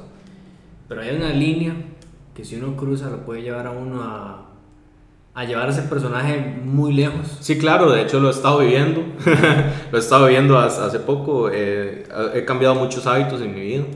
Y tantos para bien, otros para mal. Y es parte de lo mismo. Llega un momento en donde te, te empieza a reconsumir. Empieza, por ejemplo, cuando yo creé Stocks Cracker, yo lo creé como una eminencia en todo este pensamiento económico. O sea, a mí me gustan los temas de dinero, economía, finanzas, eso a mí me encanta. Pero si yo estoy en, en otro ride, en otro ambiente, por ejemplo, ayer yo no estoy pensando en la inflación, yo no estoy pensando en la economía, yo no estoy pensando en el trading. Yo estoy pensando en dejar un mensaje en el escenario en donde esté, o en el lugar en donde esté, o, ¿verdad? O el mismo, de hecho yo tengo un perfil, el famoso John Doe, es, es como John Doe, lo bauticé así porque John Doe es sin nombre, básicamente, Sí. ¿verdad? Entonces yo pongo en ese perfil todas las fotos censuradas de los personajes en los que me baso para crear momentos. Sí, habíamos hablado de eso hace mucho tiempo. Hace mucho tiempo hablamos de eso. Ese es el asunto. Ese Entonces. es el asunto. Entonces, cada, cada foto que está ahí es un personaje de los que le he tomado rasgos para crear a John Doe. Entonces, al final, John Doe termina siendo nadie, pero termina siendo todos. Es un ejercicio muy interesante que me ha dado resultados de hace, ya hace siete años haciéndolo. Eso sí, se vio detonado por muchas cosas, eh, malos momentos y demás. El año pasado esto me sirvió un montón, cuando sirvió la pérdida de toda esta empresa X. O sea, me sirvió un montón, ¿verdad? Porque eh, hubo momentos en donde, o sea, pensábamos hasta en el suicidio, o sea, yo no, yo no me da miedo decirlo. O sea, a veces yo salía con mi amigo, mi socio, y era como, uy, madre, ojalá nos pasara algo, o sea, era muy loco. Y, y eso, ese mismo personaje de reconstruirte, de ir a esa catarsis, ir allá, te, te da ese poder. Les recomiendo mucho el libro de ese, El héroe de las mil caras, de, de Joseph Campbell. Eso se basa en, en- todo esto. está basado todo el, el, el tema de cómo crear esos procesos con cada... Y va por diferentes estadios, de cómo el héroe se va convirtiendo en diferentes cosas para ir del mundo ordinario, transformarse a algo más y después volver al mundo ordinario. Es muy interesante. ¿Y qué otros asuntos te han ayudado a crear esos alter egos, güey? Me han ayudado mucho las experiencias traumáticas, me han ayudado mucho la- los deseos eh, de interacción social. Me he dado cuenta en este último año que al final de cuentas lo más importante es la gente. O sea, vos puedes ser muy inteligente, puedes ser muy guapo, puedes ser muy guapa, lo que sea, pero si vos no sabes interactuar con las personas, estás frito. Eso, es la- eso es la calle, saber interactuar con las personas, porque al final los negocios son de esto. Sí, interactuar con personas. Las personas. A mí no me importa que el edificio tenga 100 pisos, el edificio no me habla. Es el que está ahí arriba. Sí, en la- en la- Ah, exactamente, entonces creo que es ahí por donde va, pero sí es, es complicado, de hecho tengo ayuda psicológica, o sea, mi mente no es así como la más perfecta en muchos aspectos y, y sí, o sea, es parte de, este, de esa disociación, de ir haciendo como un ejercicio, pero sí creo que la actuación cuando estudié ese tema me, me ayudó mucho. a Voy a leerme ese libro. ¿Y dónde, dónde entra aquí la psicopatía en todo esto, mae? Es muy interesante porque la psicopatía, bueno, cuando hablamos de psicópatas, no hablemos de, de ahí, el mae que mata, sí, es, un sociópata. ah, ¿qué? De la familia porque Manson. hay CEOs que son psicópatas Sí, y exacto. no son asesinos. Sí, de hecho, digamos, mi psicólogo cuando hablamos, eh, bueno, él, él hace un test y demás y, y es como, mira, me he dado cuenta que vos tenés una gran afinidad a las actividades de riesgo. Y así siempre he sido, ¿verdad? Desde que ya como que uno llega a cierta madurez. Me gusta mucho el riesgo, me gusta mucho retar ciertas normas en muchas cosas. Eh, sí tiene uno, o sea, como, como, como toda persona tiene sus, sus- como dicen, sus cosas eh, dic raras, digamos, ¿verdad? Pero sí, creo que las- la psicopatía te ayuda mucho en un entorno de negocios. Tener esa capacidad camaleónica de disociar tus sentimientos, personajes, también te lleva a cosas muy malas, ¿verdad? Como a veces una casi supresión de sentimientos muy fuerte o, o volverse demasiado overthinker, overthinker de las cosas, que es algo que me pasa demasiado. Todo lo veo desde un punto de vista tan analítico que a veces lo, lo desmiembro de tal manera y ya cuando sucede es como, no, No era para tanto. no era para tanto. Entonces creo que también tiene sus cosas malas, pero es parte de querer a veces. Es muy interesante porque es querer tener las cosas bajo control, pero estando consciente que estás en un entorno de caos, que era el mensaje que daba el Joker. El Joker no quería demostrarle a la sociedad que, que, que él era poderoso y ya, no, él quería demostrarle a la sociedad que esas normas que ellos vivían eran una pura farsa, que cuando realmente estuvieran en una situación de, de sobrepoder en contra, era donde iban a mostrar su verdadera naturaleza. Y es ahí donde entra la contradicción filosófica entre el Batman y el Joker, y es en donde vos en algún momento de tu vida tenés que ser Batman, y hay momentos en tu vida donde tenés que ser el Joker. Porque si quieres ser siempre uno, nunca vas a poder avanzar, tenés que tener una, una constante combinación. Mae, y dos preguntas. Número uno. ¿Cómo, cómo una persona, de los que nos están viendo, nos están escuchando, cómo pueden aplicar eso para crear su alter ego o lo que sea? Y de aplicarlo en el trading, que realmente les funcione. ¿verdad? Es muy interesante, digamos, cuando uno empieza a crear un personaje, es muy bueno escribirlo, escribirlo. ¿Cómo se va a llamar? Ponerle otro nombre. Miguel. Miguel. Ponerle el nombre que usted quiera, pero que no sea su nombre, porque si usted se pone su nombre, usted inconscientemente está pensando como usted. Ajá. Entonces póngale otro nombre, Miguel.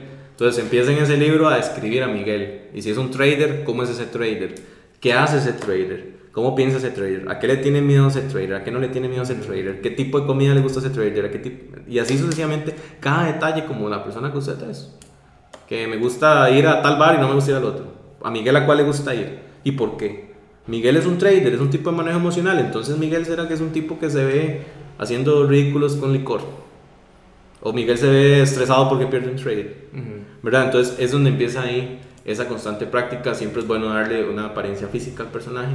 Entonces ya veo mañana todo el mundo ahí peinado diferente. No, no, no se hace right, digamos, necesariamente, sino como.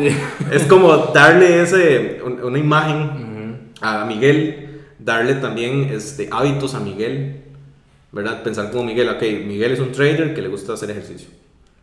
Entonces, si usted es Miguel, se hace ejercicio y usted lo practica. Usted practica ser Miguel. Entonces usted ya no ve, ay, es que tengo que ir a hacer ejercicio. No, no, voy a hacer que Miguel practique su hábito. Y usted es donde usted empieza a hacer la disociación. Y entonces es donde se da cuenta que todo cambia. Y entonces usted- el que no va a hacer ejercicio no es usted, es Miguel. No, es Miguel. Entonces usted, o sea, su- suena un toque creepy. No, puedo- no lo puedo, no lo puedo negar, pero a veces uno habla con sus personajes. ¿Me Entonces, entiendes? digamos, en ese momento es Sox Cracker. En ese momento me siento Stocks Cracker. ¿Quién- ¿Quiénes más están? O sea, ¿quiénes más existen? Ah, todos los que están en el perfil de John 295. Ahí están todos. Pero en los que más he usado son los que mencioné hace poco, que son a Tyler, he usado a Patrick Bateman, Batman, Joker. He usado varios ahí, Mars lo he usado mucho. Este, he usado muchos asesinos seriales para comprender muchos comportamientos humanos. ¿Y quién era ayer? Ayer. Cuando Uf. estaba en vértigo. me, me delató. bueno, ayer, ayer sinceramente sí me sentía, quería dar un mensaje, quería dar un mensaje, creo que me sentía Tyler en muchos sentidos. Eh, no me sentía Patrick, porque Patrick es más solitario en muchos sentidos, eh, es un tipo que le gusta el tema, pero más en soledad, no estar en un ambiente tan volátil y hostil. Entonces ayer me sentía Tyler, de hecho hace, hace dos semanas estaba con una amiga que se llama Heather, estábamos ahí y ese día, o sea, era tanta mi incursión en el personaje que cuando nos dimos cuenta estábamos subidos en la tarima de, del mercadito bailando. Entonces fue súper loco, ¿verdad? Porque la mae, o sea, bueno, si quieren ver este video, o sea, porque la quiero mucho y demás. Pero es muy loco porque, digamos, yo, yo he tenido una muy buena sinergia con ella de amistad porque es- ella también es así, muy, muy llevadera y tiene una capacidad mental muy interesante. Y, y es muy interesante porque de- se apunta a eso, entonces hace que el personaje fluya más. A que una persona que me diga, ay, no, es que, qué vergüenza, no sé qué. O sea, al inicio lo pensó, pero ya después, o sea, vos te, estás tan metido en eso que te subís y empezás a hablar como el personaje, empezás a pensar como el personaje y no estás pensando, uy, es que qué vergüenza, no estás pensando, yo estoy por encima de todos aquí, simbólicamente. Suena un poco patán, pero es parte de un personaje. Se tiene que dar. O sea, sí. Bueno, de hecho, cuando usted ve cómo los actores entran en personajes es bastante caótico. Algunos caótico. tienen que entrar en un trance. Pero eso, eso es lo que quería preguntarle, ¿cómo entras en ese trance? O sea, ¿cómo, Me- es muy curioso, ¿no? no me tachen de raro, pero hago cosas Ajá, muy raras. ajá, ajá. hago cosas muy raras. Por ejemplo, este, uso mucho el, el misticismo de las cosas. Es algo que aprendí de mi profesor Fernando Binocur cuando llevaba sus cursos. El misticismo de las cosas es que cada personaje tiene algo que lo identifica. ¿Verdad? Entonces yo para volverlo sencillo uniformé al personaje eh, de todos. Entonces siempre ando de negro, así de sencillo. ¿Verdad? Pero por ejemplo, este elemento para mí tiene demasiado que ver en lo que voy a hacer. Porque para mí esto tiene una energía y esto tiene una forma de ver el mundo. Simboliza rebeldía, simboliza este, ocultismo, seriedad. Entonces normalmente me pongo, digamos, a veces a escuchar música enfocada en cada personaje. Por ejemplo, si escucho, si soy Tyler, si quiero meterme en el ride de Tyler, volátil y que no me importe lo que la gente piense, empiezo a escuchar música así. Entonces empiezo a escuchar como How That Get Me, Guns N' Roses, Paradise City, Welcome to the Jungle, cosas así, ese tipo de música que me hacen inconscientemente ir entrando en ese ride. Empiezo a actuar como el personaje un poco, empiezo a, a pensar en cosas que me han dicho en algún momento que me han molestado, que ese personaje no piensa. Entonces lo veo como una recontra. Entonces uso mucho el simbolismo de las cosas. Por ejemplo, cuando me quiero meter en Stocks Cracker, normalmente tengo unos libros que me gusta leer un poco antes de empezar a meterme en este tema de cosas financieras, de hablar de trading o todo este tema. Este, cuando quiero, digamos, salir con alguien de una manera más bohemia, trato de estudiar un poco los actuales, los actuales de Patrick Bateman, de American Psycho. Este, y así sucesivamente. Cuando estoy tomando, por ejemplo, decisiones en negocios que estamos montando así, trato de entrar en un personaje Bruce Wayne, el tipo que todo lo calcula, el tipo que todo lo planea. Pero cuando voy a ejecutar, trato de ser el Joker, para no centrarme en la idea de que si algo no sale, me voy a frustrar, sino más bien disfrútelo, vea lo caótico, vea la improvisación encima de él, la demostración de que no todo es como uno a veces cree. Entonces creo que las cosas, la música y el actuar, este, inclusive hablar con ellos, te da una gran capacidad de poder interactuar y, y- y verlo. O sea, por ejemplo, si usted le está pasando algo malo, hable con ese personaje y dígale, Mae, ¿qué te diría Tyler en este momento? ¿Qué te diría John Doe? No seas tan ridículo, ¿cómo vas a estar triste porque esta tipa ayer te pateó? Vos no sos eso, vos sos más que eso. Entonces empezás a tener esa conversación que sí, puede llevar algo muy loco en la vida, ¿verdad? Como De hecho, este man, Napoleón Hill, hacía eso, que se, se, se imaginaba que habían, digamos, un ejemplo, ciertas eminencias de los negocios alrededor de él y él les pedía consejo. Entonces, digamos, no, no es nada del otro mundo. No, no, o sea, es- es- realmente es una práctica buena, o sea, la gente la puede ver como rara y la- al inicio se pueden sentir como, ay, qué ridículo estoy haciendo, pero no, no, o sea, ya cuando usted domina ese arte, usted se da cuenta lo lejos que lo lleva. De hecho, a- ahorita que por ahí anda mi socio de Rocket Lab, él, él lo dice, dice, "Man, es que nosotros logramos un avance extremo en tal fecha, tal fecha, porque usted estaba metido en, en- en Bruce Wayne. Usted se creía el fucking magnate y, llegaba con otro mindset a cerrar negocios y todo. Me distrae un poco, me salí el personaje, entré en otro, por X o Y razón. Y ahí empieza a cambiar todo, pero es muy interesante porque la, de la misma gente te- que te conoce. te va- O sea, es algo muy emocional en realidad, porque para entrar en un personaje tienes que entrar en una emoción muy fuerte. Es una emoción muy fuerte y realmente creerlo. O sea, por ejemplo, un personaje para algo clave para tu personaje, tu alter ego, es que entender que la gente necesita ejemplos dramáticos que los conmuevan, inclusive vos mismo. O sea, si vos estás creando un personaje de vos mismo que quiere ser más seguro de sí mismo, pero si no haces nada para ser más seguro de sí mismo, no lo vas a lograr. Mm. Entonces no es, ay, es que soy más seguro de sí mismo. No, haga algo que demuestre que usted es más seguro de sí mismo. Vaya al bar donde sea y vaya, háblele a una tipa que le gusta. Algo que es una marca. Algo que es una marca en su inconsciente, subconsciente. Vaya, hable a la tipa que le gusta. Vaya, súbase a la tarima. Vaya, diga lo que piensa, pida lo que quiere. ¿Me entiendes? Cierto. No eso de que, mira, es que, como decía Tyler, eh, es que me quedé, el, el, el, alter ego de Tyler, es que me quedé sin casa. ¿A dónde podría ir hoy? Y que Tyler dice, madre, dígamelo, vayan a mi casa. ¿Me entiendes? Todo eso, esas cosas tan sencillas que, que no hace la gente, es donde vos empezás a tener como una personalidad muy magnética, muy interesante. Pero la gente a veces no lo entiende. La gente a veces, ah, o caes mal. Digo, "Ma, es que este es de que juega de cómico lo que sea. No, no, es que simplemente estás metido en tu personaje y sabes que lo necesitas para poder desenvolverte en cierto ambiente. O sea, vos no puedes ir a una reunión de negocios pensando que sos inseguro, pensando que no lo puedes cerrar el negocio, pensando que, te, que vas contra no sé quién. Ma, no, o sea, usted vaya con un personaje que cree todo lo contrario y actúe como ese, piense como ese y demuéstrelo. Y eso es totalmente, tiene un dominio. Y sí es muy emocional, es cierto. Pero y si usted dentro de lo emocional está eh, radicando ciertas emociones de otra manera y enfocándolas pues, a favor. Interesante, madre, muy poderoso. Suena fuertísimo eso. Después, tomas, Viaje. tomas una salida para hacer un ego. Ego ahí, miedo. Eh, porque está, está, suena, suena como algo que, que me gustaría hacer. Tiene que empezar buscando algo, un elemento que lo identifique. Por ejemplo, si es trader, me he dado cuenta que hay traders, o conozco un trader en Colombia que es, eh, se llama Oliver Vélez, que para mí es un mentor en muchos aspectos, él, él usa Ray-Ban para hacer trading. Ujú. Entonces, él se pone los Ray-Ban y empieza a hacer videos y 6 mil, 7 mil, 10 mil dólares en stocks y la vara. Y usted ve que el mae se quita los lentes para hacer otro video y usted que el mae cambia. Pero el mae cuando está con los lentes es como, yeah, yeah, buddy, yeah, yeah. Y Entonces más es como un personaje produciendo dinero, produciendo dinero y ya Se quita los quita ya, lentes. pues. Y cuando se quita los lentes para dar una cápsula de conocimiento, el mae cambia. Bueno, el consejo de hoy es que en el trading no sé qué. Y dice, mae, es otra persona. Y usted lo ve ahí. Sí, sí, eso- cambió eso totalmente. tiene mucho sentido, eso se ve, se ve en muchos lugares, pero tal vez uno no, no lo logra analizar para poder llegar a ese... Y, y es que me suena, me suena, me suena muy bueno porque así uno puede separar los diferentes ámbitos de la, de la vida de uno. ¿no? Puede ser un Mae que es, no sé, un alter ego que es un Mae que está poderoso, Poderoso. no sé, poder- fornido así, ya como dicen. Exacto. Y, y entrar en eso cuando uno, que esa persona, le, a ese alter ego le gusta ejercitarse, le gusta estar bien y todo el asunto, entonces uno puede entrar en eso. Cuando va a un negocio, Exacto. entra en otro asunto, cuando va a hacer trading. Entra en otros. ¿no? Sí, cambia de mindset. Cuando va a hablar con la tipa que le gusta, entra Otro. de otra manera. Sí, exactamente. Mae, bueno, ¿y cómo, cómo usted logra balancear? Digamos, porque usted es una persona que es muy activa, ¿verdad? Tiene muchos negocios, tiene muchas actividades, ¿verdad? ¿Cómo logra balancear esas, esas, esas personalidades? Bueno, esos alter egos.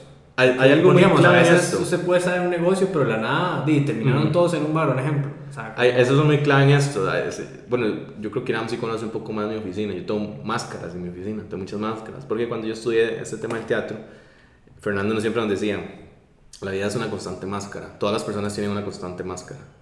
Vos no sos el mismo cuando hoy te levantaste ujú. que el que está aquí. Ni el que va a estar en cinco horas con un amigo. Sí, totalmente.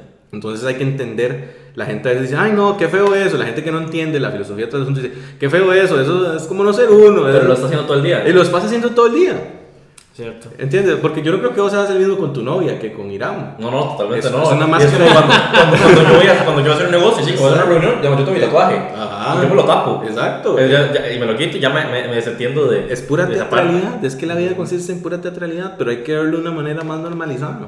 No verlo como que le, de esa hablada popó que le dicen uno, "Ay, es que uno tiene que ser uno mismo en la vida, uno tiene que siempre ser el... Hay esto en todo lado, eso es mentira, nadie lo hace. Porque en la naturaleza humana eso no está. Y si usted a veces lee los preceptos de Nietzsche, usted se da cuenta porque como más dice, somos demasiado salvajes todavía. Y eso es parte de...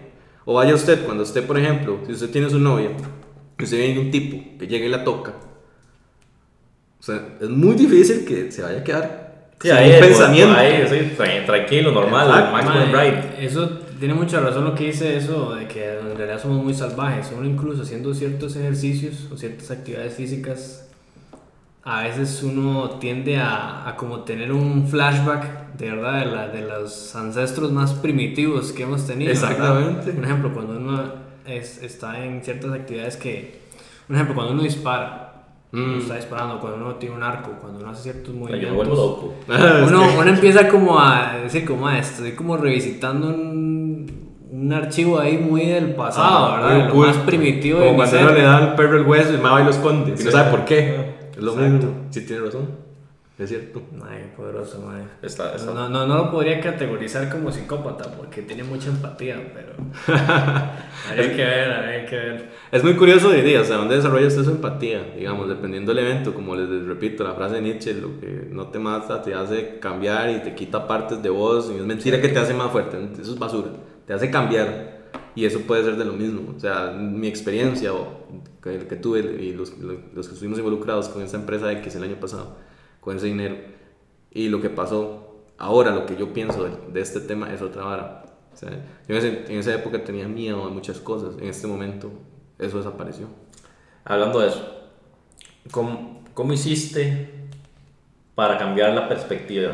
Entrando en un alter ego, entendiendo algo que hiciste para, digamos, para decir, bueno, mira, esto fue, no, no fue tan malo para mí, sino que fue tal vez algo que me hizo cambiar en cierto aspecto y eso, eso hace que ahora tal vez sea mejor en un aspecto, no sé, de negocios o de, de la vida en general.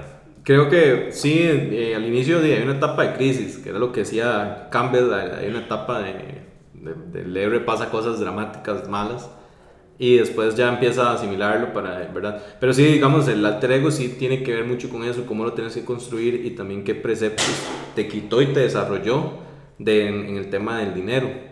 O sea, si, si, si vos nunca has perdido dinero, algo que me pasó muy curioso con esa experiencia es que a veces yo hablaba con la gente del tema y me decía, uy, si es que yo perdí hace mucho tiempo tanta plata. Y yo, ¿cuánta era la plata? 500 mil, un millón.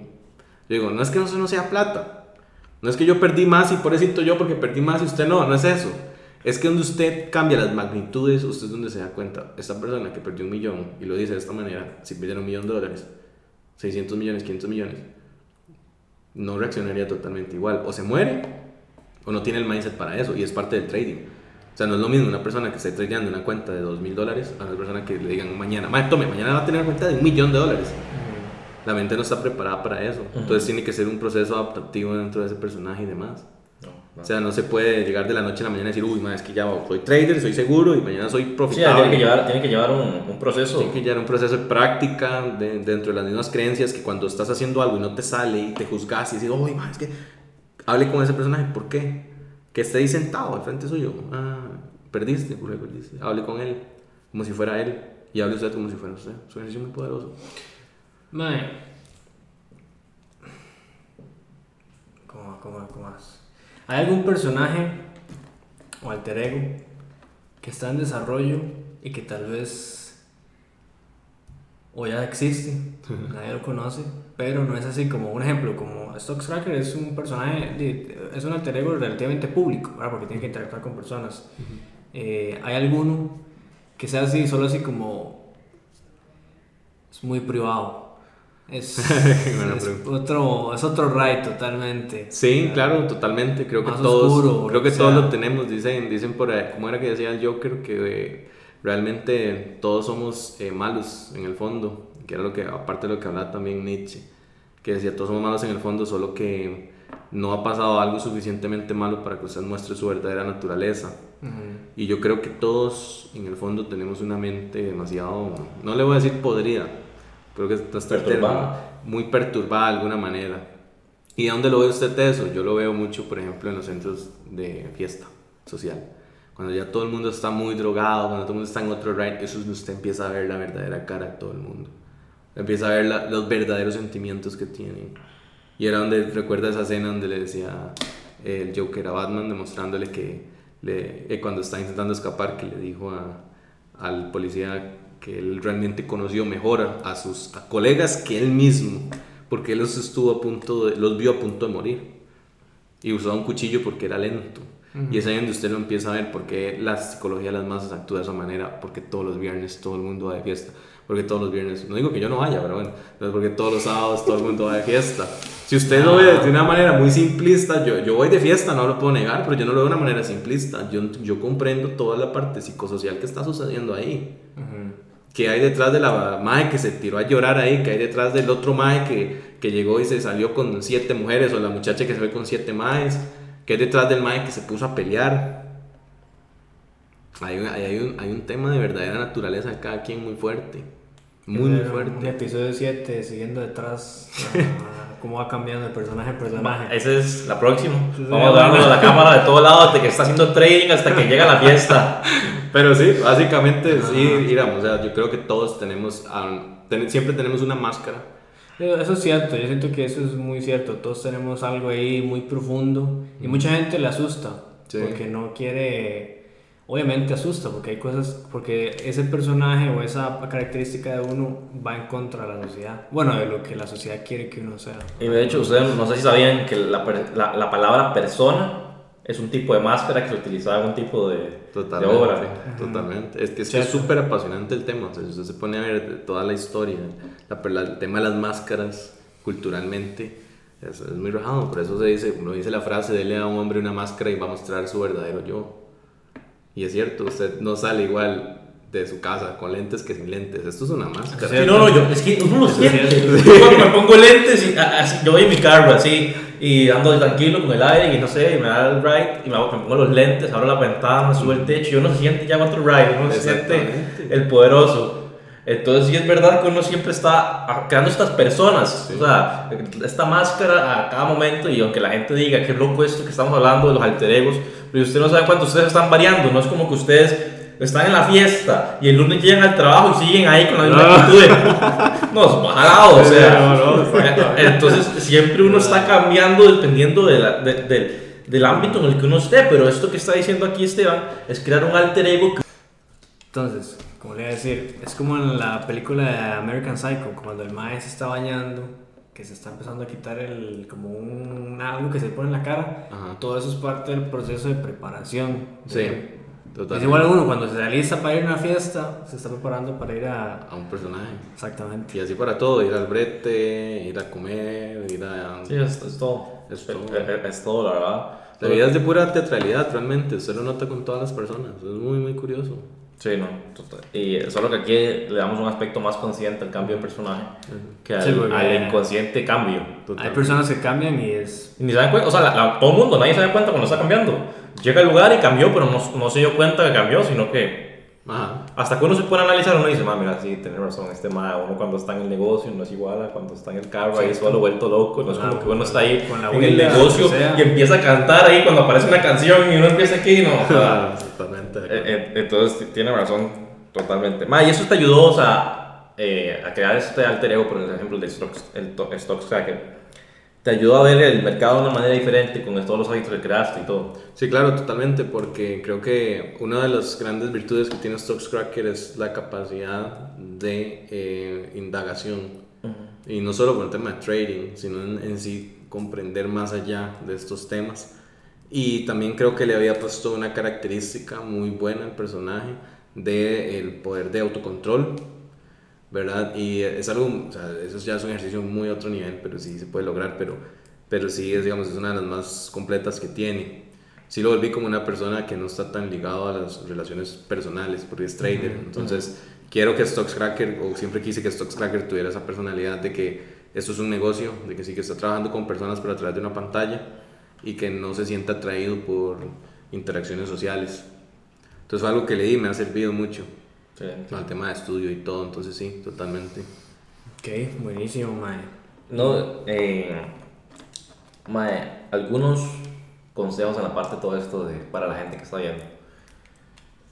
De cómo realmente ser más proeficiente en, en lo que hacen, o sea, en trading, por ejemplo, unos consejos de de, no sé si se a crear su alter ego o, o, lean tal cosa o algunos consejos de ese tipo? Yo creo que lo, yo empezaría diciéndole a la gente, en, estudien la teoría del caos y entiendan por qué. Primero que todo, inconscientemente olviden eso de que digan, ah, no, no, ya sé que tenía que perder, pero por dentro están ahí, ¿verdad? Perdí. No, no. Sí, lo dicen, pero por dentro es- están. ¡Ah! Exacto. O sea, tienen que entender, el, si no se entiende completamente el caos detrás del trading, uno nunca va a poder aceptar las pérdidas. Eso es lo primero. Hay que aprender que el trading es caótico y si usted quiere estar en un entorno caótico, tiene que ponerle parámetros. Si no, no lo puede medir ni controlar. Creo que eso es como el, el primer punto, quitar inconscientemente ese, ese tema. El segundo que buscaría sería la comprensión de que esto no se trata de quien más sabe, sino de buscar algo muy sencillo que usted pueda hacer muchas veces. Si su capacidad no le da para llegar y hacer quinta derivada y empezar a decir, ah, es que ahora mi método es que cada vez que está derivada paso X una enredadísima, no importa. Hay gente que lo puede hacer, pero hay gente que no. Hay gente que dice, no, mejor yo lo hago con una velita en té. Y cuando esa velita té se da en tal condición, yo hago esto. Y cuando sea, hago lo otro. Y bueno. más plata que la persona Y- que está complicada. Exacto, entonces creo que eso es, eso, es, eso es como lo otro que buscaría decirle a alguien, no se enfoque en querer entenderlo todo. A veces hay gente que me escribe como, mira, es que estoy empezando en esto y, y la cosa y veo, me enseñan el gráfico y es ese montón de, de, de, de indicadores y, y que ven otra pantalla para esto y, que- Claro. y nada que ver.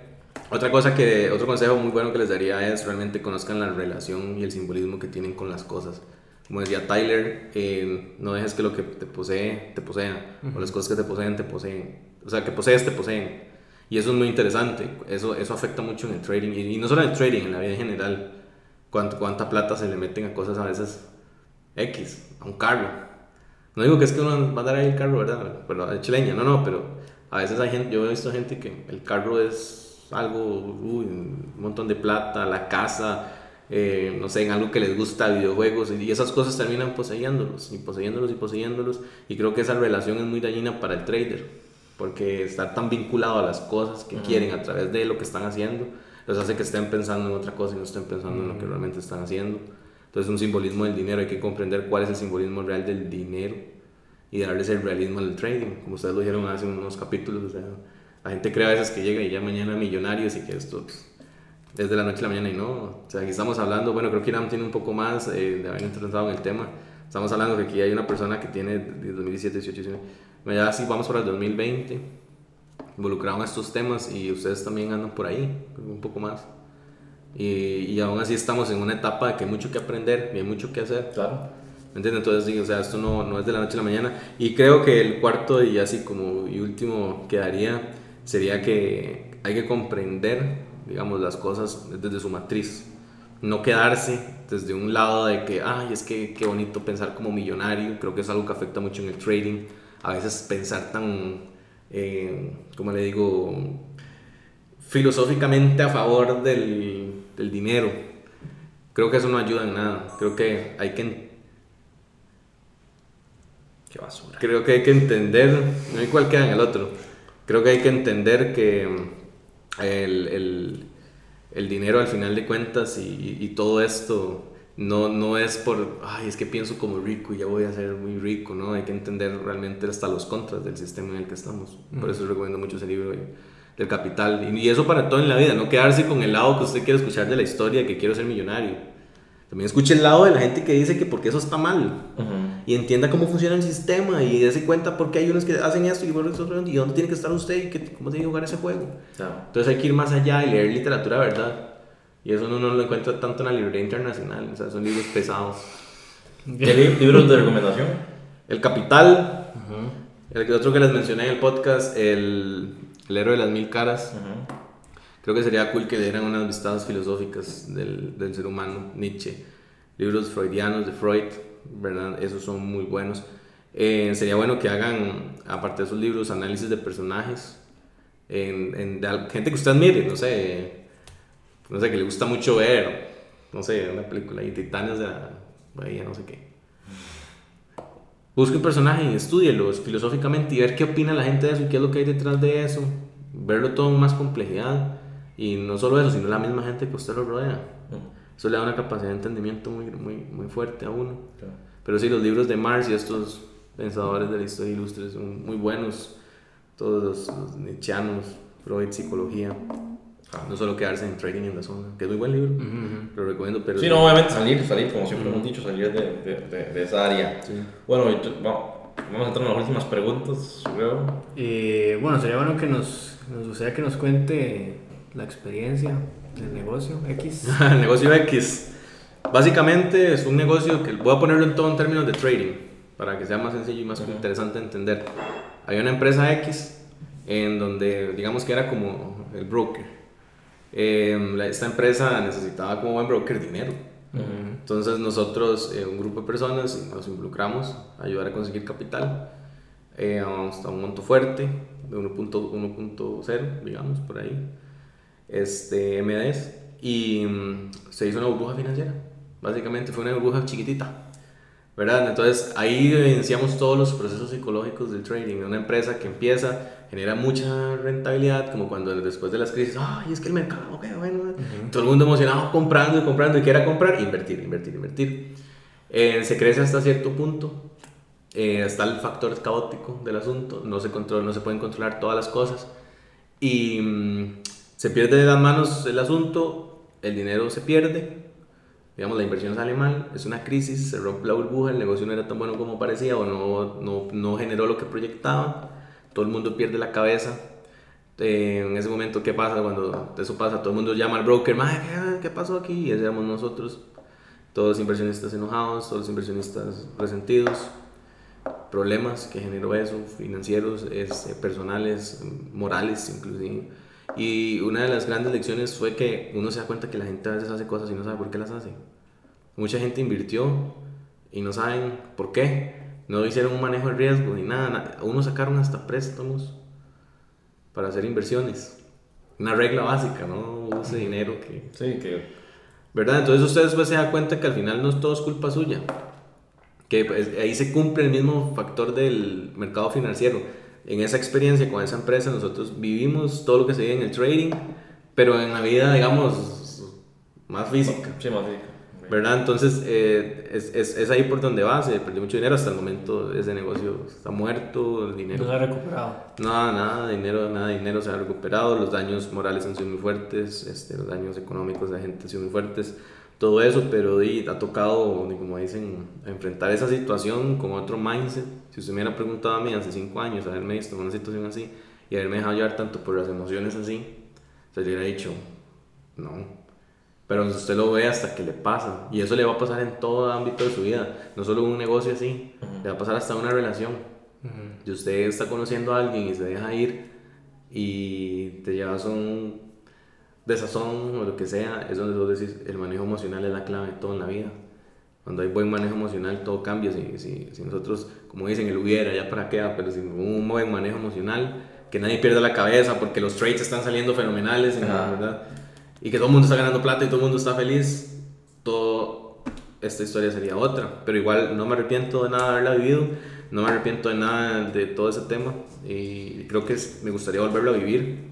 Y creo que lo voy a volver a vivir, pero con otro approach y no necesariamente hacia el mal, sino creo que lo volveré a ver ya. Ya, o sea, que, que todo salga ¿Cuánto, ¿Cuánto dinero estamos hablando, más o menos? Man, estamos hablando que inversión inicial sí fue como hablando en colones, creo que eran como, unos 200 y resto de millones que se traducieron en así los 480 y algo por ahí, mm. rascando el millón de dólares. Por ahí anduvo, sí, sí fue bastante fuerte y fue, hubo, hubo mucho descontrol muy mal manejo las cosas, pero son experiencias, uno va aprendiendo porque a veces todo se vuelve... Ahí yo viví el famoso efecto cuando una empresa sale a un IPO y todo el mundo se vuelve loco. Cuando, eso fue algo muy similar, todo el mundo al inicio estaba vuelto loco invirtiendo, en todo ese momento tú eras un héroe, tú eras un, un dios, todos éramos dioses porque, uh, eso es más, es un negociazo, no sé qué. Cuando todo cae, todo el mundo que dice, ah, hacen estos, otros ladrones, sí, lo otro, pero son experiencias, como dice, como era que decía Harvey Dent, o como era que decía, o vives eh, lo suficiente, o mueres siendo un héroe, vives lo suficiente para convertirte en un villano, y ahora eso fue lo que nos pasó, vivir lo suficiente para convertirnos en villanos y muchas cosas pero va a llegar un momento en donde yo digo que va a tocar dar ese salto al décimo, duodécimo estadio, mundo ordinario nuevo, y ahí es donde ya uno se vuelve un héroe. Pero no sé cuándo sea y espero que no sea directamente relacionado a mi muerte o sí, está bien. Entonces, niño, para finalizar, Stocks Cracker. ¿Por qué ¿Usted cree ser merecedor de ser un trader exitoso? Yo creo que ser merecedor de ser un trader exitoso porque quiero volverme un símbolo, básicamente, porque básicamente los símbolos nunca mueren. Cuando vos te convertís en eso, sos algo terrorífico y algo muy elemental en el mundo. Y cuando vos te convertís en lo elemental, es cuando realmente vos dejas un legado, ¿entiendes? Entonces creo que por eso merezco ser un trader exitoso y empresario y demás, en lo que me vaya convirtiendo, por esa búsqueda de, de ir más allá de lo, de lo superfluo, sino ir a lo elemental del mundo y dejar ese, ese comunicado. Creo que al final es un comunicado, como vi una frase muy chiva que me gustó, que decía que todo lo que ah, amas o llegaste a amar este, morirá, todo lo que tienes se, se, va a convertir en basura o lo que tuviste y todo lo que te has sentido o te sientes orgulloso va a llegar a ser olvidado. Entonces creo que quiero romper eso. No ser olvidado. No ser olvidado, sí. Totalmente. Excelente. Bueno, don Esteban, don Stocks Cracker, muchas, muchas gracias. Un placer haber estado con ustedes. va, a tener que dar un segundo episodio siguiéndolo con la cámara, de verdad. ese es el siguiente con él. Cuando vuelvan a ver Stocks Cracker, ese es el siguiente episodio con él. siguiéndolo por todos lados. Siguiéndolo por todos lados, convirtiéndose. Esto va a ser bien loco. Vamos a hacer una película y todo. Qué buenísimo. No, muchas gracias por, por estar acá, don Esteban. Y ya saben, chicos, si no nos siguen acá en YouTube, pueden darle acá abajo donde dice suscribirse a la de una campanita. Con eso les llega notificación cada vez que subimos un video. Bueno, dicen, a veces funciona, a veces no, pero ahí les va a estar llegando notificación.